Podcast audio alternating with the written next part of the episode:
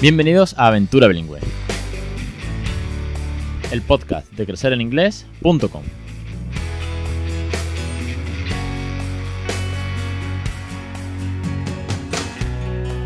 Capítulo 146, 4 de abril de 2019. Muy buenas, mi nombre es Alex Perdel y esto es Aventura Bilingüe el podcast sobre bilingüismo en toda su faceta, en toda su maravillosa locura. Y es que aquí no solamente hablamos de libros, pero tampoco hablamos de letras o tampoco hablamos de canciones. Y tampoco hablamos de juegos, es que hablamos de todo eso y mucho más. Hablamos de educación, de pedagogía, de neurociencia, entrevistamos a familia, vienen docentes, os cuento mi propia experiencia, el P que de vez en cuando ha aparecido por aquí.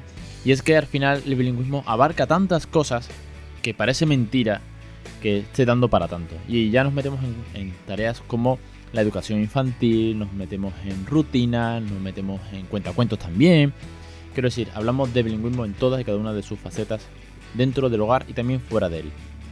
Hoy vamos a hablar, vamos a hablar, voy a contaros un tema un poquito denso, un poquito de, de neurociencia, un poquito, como veis que a mí me gusta más el tema, un poquito de educación en casa a través de la recreación, el sistema volitivo y el bilingüismo. Bueno, el bilingüismo lo he puesto yo porque como esto va de bilingüismo, pues cómo todo esto juega un papel de cara a una segunda lengua en casa, de cómo la segunda lengua en casa participa dentro de, la voluntad, la recreación, el juego y la emoción del niño. Una vez más, consejos, eh, para así decirlo, tips de todas esas cositas que hay que tener en cuenta a la hora de, eh, educar en casa y que además nos pueden potenciar, ayudar y apoyar que se use una segunda lengua. Bueno, yo siempre que veo algo de este tipo de educación, siempre que leo algún artículo al respecto, busco cómo me afecta a mí, en qué parte soy partícipe con meter una segunda lengua en casa y cómo ello, oye, pues tiene sus ventajas también, sus complicaciones, no te voy a decir que no, porque muchas veces la segunda lengua nos complica un poco el juego, pero no deja de ser mucho, más divertido, eh, un reto por delante, en fin. Antes, eh, os cuento que ya sabéis que, bueno, por un lado, muy breve, que tenéis las consultas conmigo en Asistencia Integral de Pediatría de Sevilla para asistencia privada y consultas, duda, plan de bilingüismo y que acaba de empezar el curso número 11. Y este curso número 11 vamos a ver cuáles son las tareas por edades para los niños. ¿Para qué? Para que aprendan a recoger sus juguetes, a barrer el suelo, a ayudarnos a, recoger la ropa, que lleven su ropa sucia a, la lavadora. Quiero decir, al ser conscientes de que hay ciertas tareas por edades que deben ir haciendo. Vamos a ver las, tareas de hasta 4 o 5 años desde el primer año. Casi nunca vais a encontrar tareas a partir antes de, perdón, antes de 2 años. Yo he metido a partir de 1, porque vais a ver en los vídeos de los cursos, que es lo bueno, que es que en los vídeos no solamente hablo yo desde casa, sino que también veis al peque, veis al peque de año y medio pues llevando su pañal sucio. Quiero decir, es un ejemplo real. Y este curso sale ahora, y este podcast de hoy sale hoy, entonces van muy de la mano. Vais a ver cómo es la recreación. Veráis, me meto yo en, faena, después de haber hecho la presentación del curso que tenéis eh, para suscribiros, con acceso a todo, tenéis las previas dentro de cada clase, en YouTube también las tenéis y tal.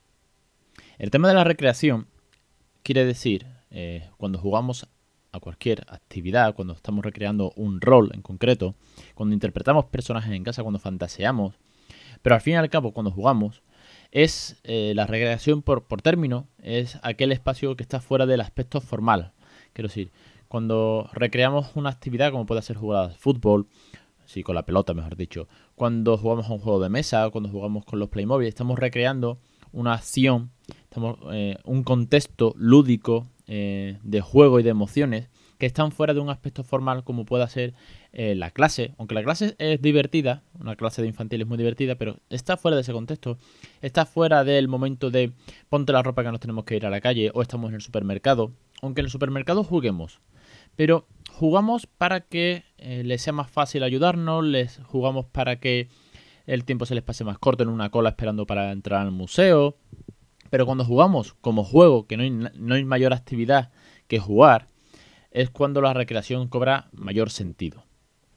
La importancia de la recreación dependerá del vínculo emocional que se establezca. Quiero decir, no es lo mismo jugar a un juego con papá que jugar al mismo juego con mamá. Es completamente diferente. Voy a ser un poquito, vamos a llamarlo sexista, ¿vale? Para que me entendáis un poco. Voy a, voy a tirar de tópico, no me malentendáis. Papá suele jugar un poco más brutote, más juego de contacto físico y mamá pues suele jugar a juegos, no sé, más de sentimental, por decirlo así. No sé. No, no convulgo mucho con estas cosas, porque creo que mamá también puede hacer cosquillas pedorretas y levantarlo y tirarlo hacia arriba. Y papá, pues puede, no sé, hablar sobre las princesas Disney. No, no, ya te digo. O, exagero un poco, pero para que me entendáis. Quiero decir, el mismo juego eh, representado por papá o con mamá genera emociones, genera sensaciones distintas al niño o la niña. La representación de los roles, por tanto, y de cómo nos comportamos cada uno y de cómo nos comunicamos es muy importante. Aquí, y digo cómo nos comunicamos, es donde interviene la parte que yo voy metiendo poco a poco de bilingüismo. Quiero decir, para que os hagáis una idea, si yo estoy jugando con mi hijo a los Playmobil, sentados en la alfombra, él sabe que es en inglés, aunque él me pueda contestar en español. Si juega con mamá los mismos Playmobil, sabe que es en español. ¿Esto qué quiere decir? Es decir, ¿por dónde voy? Por el tema del sistema volitivo, es decir, la voluntad. Es que es aquel que dicta lo que le apetece o no le apetece a un niño. Quiero decir, hay días que si el crío viene muy cansado, no le apetece jugar a la pelota o ir al parque. Le apetecerá leer un cuento, o le apetecerá ver la tele, o simplemente estar tranquilo. Y hay días que tienen mucha más emoción y necesita actividades que le cansen, que le agoten. Claro, en, en esa voluntad, el aspecto volitivo lo que hace es que él, siendo conocedor y descubridor al mismo tiempo de cómo es cada juego, podrá decidir. ¿Qué pasa con el bilingüismo? Que si yo sé que mi hijo, eh, bueno, si yo sé, si ocurre que mi hijo viene muy cansado y tal vez no le apetece cantar en inglés, va a preferir jugar con mamá. ¿Entendéis por dónde voy? Que no digo que esto sea una barrera para nosotros para aquellos que estamos en inglés, que igual no le apetece cantar con mamá, que igual le apetece jugar con los Playmobil conmigo en inglés, que es un juego más relajado. Y es que hay dos tipos de recreaciones básicas. Está la recreación pasiva, que pudiera ser ver la tele, escuchar un cuento, y la recreación activa, que podría ser leer el, cuento o, por supuesto, lo que son ejercicios físicos. No es lo mismo ver eh, un partido de fútbol sentados en el sofá juntos que ponernos en el suelo a jugar con una pelota. Es decir, son eh, recreaciones activas y pasivas. En, conforme a todo eso, es donde, donde la voluntad del niño le apetecerá más una cosa u otra. ¿Qué pasa con el bilingüismo? Que nosotros tenemos que ser capaces, y aquí es donde viene un poco la clave, tenemos que ser capaces de que le apetezca cualquier tipo de recreación activa o pasiva siempre en una segunda lengua. ¿Cómo se hace eso? ¿Cómo eh, consigo yo que mi hijo siempre quiera jugar? No, no me malinterpretéis, que hablo casi que sobre la marcha, con pequeños apuntes que, me he hecho para, esta, para este podcast. ¿Cómo consigo que eh, da igual que le apetezca algo más tranquilo o algo más activo, pero que no le importe inglés? Volviéndolo excesivamente normal. Por eso digo lo del método Nadica. Volviéndolo que él sabe que conmigo la comunicación siempre es en inglés. Es más, la parte guay, para que esto funcione, es que el subsistema volitivo es aquel proceso, os digo la terminología, os digo la, frase técnica, es aquel proceso que genera satisfacción, el subsistema, ¿ok? Es aquel proceso que genera satisfacción después de haber realizado una actividad. Luego, ahora os pongo un ejemplo. Luego, si cualquier actividad, activa o pasiva, de comunicación, de escucha, de ejercicio, reproduce o termina siendo una satisfacción para él sea en el idioma que sea, conseguiremos que el bilingüismo se normalice en casa. ¿Entendéis por dónde voy? Si yo sé que jugar con él a los Playmobil, hacer un puzzle, una torre o ver la tele mientras comentamos el capítulo de Peppa Pig, a él le satisface, sea en español o en inglés, sé que el, inglés ya no es una barrera para él. Esto se consigue en un 24/7 desde muy muy pequeño. Para aquellos que tengáis niños más grandes, y siempre pienso en vosotros, creedme que sí, y queréis meter rutinas en inglés porque vuestros hijos son monolingües, porque no sois un 24/7, pero queréis hacer lo que se llama pues eh, actividades solamente en inglés, pequeñas rutinas, ¿no? Eh, parcialmente, tenéis que buscar actividades acorde a lo que le apetece, acorde a su voluntad. ¿Por qué? Porque tiene una eh, voluntad propia, porque va intrínseco, tiene, esa, esas ganas, para así decirlo, para que me entendáis, y que además sabéis que el resultado de hacer eso sea una satisfacción. Quiero decir, si queréis eh, meter el inglés, no podéis meterlo a cuchara, no podéis presionar, que esto es lo que siempre hemos venido a hablar. ¿Qué hay que hacer? Vale, ¿qué actividad te apetece? Vamos a hacer algo en inglés, con lo cual en ese caso habría que plantearlo. Pero además, ¿cuál te apetece? No puede ser, vamos a hablar en inglés si tu hijo es monolingüe y por fuerza, iba a decir una palabrota, y por fuerza tener que hacerlo, pues venga, vamos a jugar a la pelota en inglés, o vamos a ver una película en inglés. Igual le apetece simplemente leer un cuento o cantar una canción, ¿ok? La importancia de la recreación en familia, pues que el juego y la emoción, a través del juego y de la emoción aprendemos y nos sentimos mejor. Ah, por cierto, se me olvidaba. Lo que os he dicho de la satisfacción después de realizar una actividad, cualquier actividad, eh, siempre que sea libre y beneficiosa, quiero, decir, perdón, me, he hecho un lío, perdón. Empiezo. El, el subsistema volitivo es aquel proceso que te genera una satisfacción después de haber realizado una actividad. Y por actividad entendemos jugar hacer un castillo con bloques de construcción o lavarse los dientes. ¿Por qué digo esto? Porque a ti te satisface y eres capaz, o al niño, y es capaz de superar eh, el drama de que se le caiga la torre a base de repetir y de aprender. Y eso le produce una satisfacción increíble porque se supera a sí mismo. Pero es que lavarnos los dientes es una actividad que también produce satisfacción. Tal vez a un niño le cueste más entenderlo porque la pasta de dientes pica, porque el cepillo, el cepillo no le hace gracia en la boca, pero de adulto tú eres consciente que cepillarte los dientes es bueno para tu salud, blanquea los dientes, no te huele mal el aliento. Entonces, esa satisfacción por haber hecho algo bueno es eh, lo que el subsistema evolutivo genera, ¿no? Esa satisfacción como tal. Con lo cual, cualquier actividad, y vuelvo a Nadica, la naturalidad en este caso, de cualquier actividad casera que podemos hacer, es la que nos satisface. Por eso cualquier rutina se puede hacer en inglés, también buscando esta satisfacción inmediata. Y no hablo ahora de tema de dopamina, como ya hablamos con el tema de los móviles, son satisfacciones eh, sanas, ¿vale? No, es el like de Facebook, como ya hablé hace poco también en el podcast. Como os decía, eh, al trabajar en, en, familia, la recreación, el juego, la emoción, la satisfacción a través de, un acto de juego, sin más, aunque en este juego podamos practicar phonics o en este juego podamos practicar la psicomotriz, ahora hablamos de eso.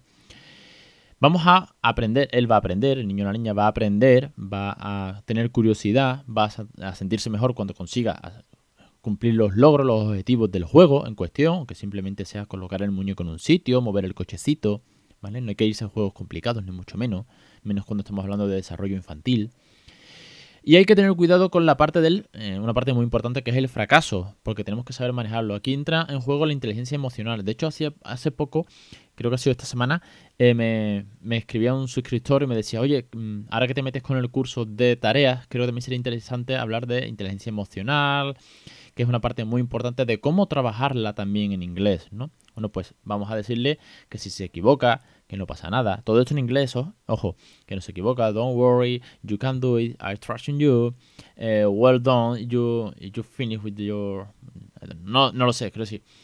No, no, sé, no estoy jugando con mi hijo ahora mismo, pero entenderme, tenéis que eh, quitarle importancia si se equivoca para motivarle a que lo consiga. Sí. No, no hace falta que le quites el juego. Puede hacerlo, lo conseguirá. Sabéis que sí. Casi por último, ya terminando un poco eh, el episodio, que no me quiero estirar demasiado, a través de la recreación van a aprender lo que le gusta y lo que no le gusta. A través de jugar diferentes juegos, habrá algunos que le gusten más y juegos que le gusten menos, es obvio. Y aquí también entra en parte eh, la parte nuestra de motivación intrínseca, que viene muy, muy al caso. ¿Para qué? Para que, por ejemplo, cuando estamos con los phonics, pues vamos a intentar que le guste. Vamos a motivarle, vamos a darle esa satisfacción, ¿de acuerdo? Digo phonics porque, bueno, está muy relacionado con el bilingüismo, pero que si os gusta mucho el fútbol o si creéis que le puede gustar mucho, pues podéis premiarle con eso, ¿no? Ni que decir tiene que todo rol potencia, estimula, desarrolla toda la parte cognitiva. La espera por turno, es decir, la paciencia que se puede esperar, que se puede aprender en un juego, un juego de mesa, por ejemplo, tienes que esperar su turno y tirar el dado. Nosotros ya estamos jugando ahora al juego de la oca y claro, él tiene que esperar, él ya quiere mover su ficha. No, no, no. Eh, Raúl, tienes que esperar el turno de mamá y el turno de papá. O esperar para subir al tobogán porque hay un niño. También la observación de cómo juegan otros, de qué ocurre. La tolerancia a la frustración, lo que os decía antes. Eh, Raúl cuando gana en el juego de la OCA se lo pasa muy bien. Cuando pierde no le gusta. Pero ojo, es parte del juego. Hay que saber manejarlo. La parte psicomotriz. pues todo, todo el desarrollo que venimos hablando de cómo agarrar piezas, de cómo eh, la psicomotricidad fina, la gruesa, la coordinación, la lateralidad, la destreza, las emociones y por supuesto la parte social. Ya, ya, ya, ya que en el juego puedes jugar tanto de activa o pasivamente en la recreación como hablábamos antes, solo o acompañado, con papá, con mamá, él solo por su cuenta en la alfombra o con niños que se acercan al parque y que se tiene que presentar, con, mm, decirle si quiere jugar o no con él. La verdad que es que la recreación, la forma en la que aprenden los niños es brutal. Porque es a través del juego, aquí es donde realmente más, más están aprendiendo. Porque como os digo, no es un contexto eh, escolar, no es un contexto de obligación, es un contexto lúdico en casa, a través de la, de la naturalidad, a través de estar divirtiéndonos, a través del cariño que le damos a los padres. Y es una gran combinación de factores que se desarrolla más allá del propio juego, ¿no? Por último, y ya con esto sí que termino, hay una recreación que me gusta mucho y que potencia mucho la parte de, bueno, pues no física, sino mental, que es la imaginación. Los niños tienen una imaginación brutal y aquí podemos ayudar mucho. Si quitamos las tablets y los móviles que los vuelven, vamos a decir, tontos, por así decirlo, ya sabéis que le tengo mucha tierra la imaginación juega un papel brutal en la recreación de escenarios posibles. O de recordar qué hicimos ayer cuando fuimos al teatro. Y es muy gracioso porque Raúl ya empieza a dictarte todo lo que hizo. Sí, fuimos al teatro y lloré un poquito tal, y luego hice pipí, y luego nos subimos y nos sentamos y se apagó las luces. Tal. Entonces, claro, es usar su cabeza. Pero también lo que vamos a hacer. Y te cuenta que es que ir al parque, el parque que tiene flores, y luego es que ir a la estación del tren, porque los trenes se van por el túnel. Y entonces el abuelo vendrá no sé en qué momento, pero él ya ha metido el abuelo de por medio. Y además de a dónde vamos a ir y cuando vayamos en verano a la playa. Ah, sí, a la playa, yo quiero ir a la playa y, y la playa quiero eh, ir a un bar a comer no sé qué. Es decir, esa parte de imaginación es muy buena. Y claro, para mí, el ejercicio de imaginar, de, de narrar eh, cosas que han pasado, me viene muy bien porque desarrollamos una parte muy, muy importante que afecta a este podcast. Y es un segundo idioma.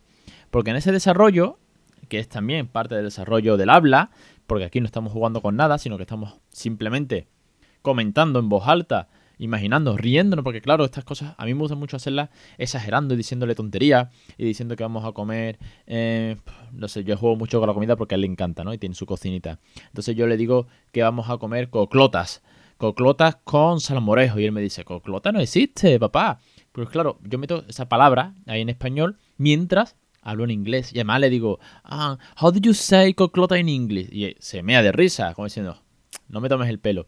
Es una recreación de la imaginación y además en inglés. Por eso he hecho este podcast hoy, este episodio, tirando un poco de la parte de neurocientífica del, sistema volitivo, he metido un poco lo que es el juego, que ya sabéis que es fundamental en la educación eh, infantil, pero es que además nosotros tenemos un rol muy importante que ellos saben que es que somos su fuente de la segunda lengua, que para ellos es una segunda lengua materna ya, después de tres años, que ya me corrige.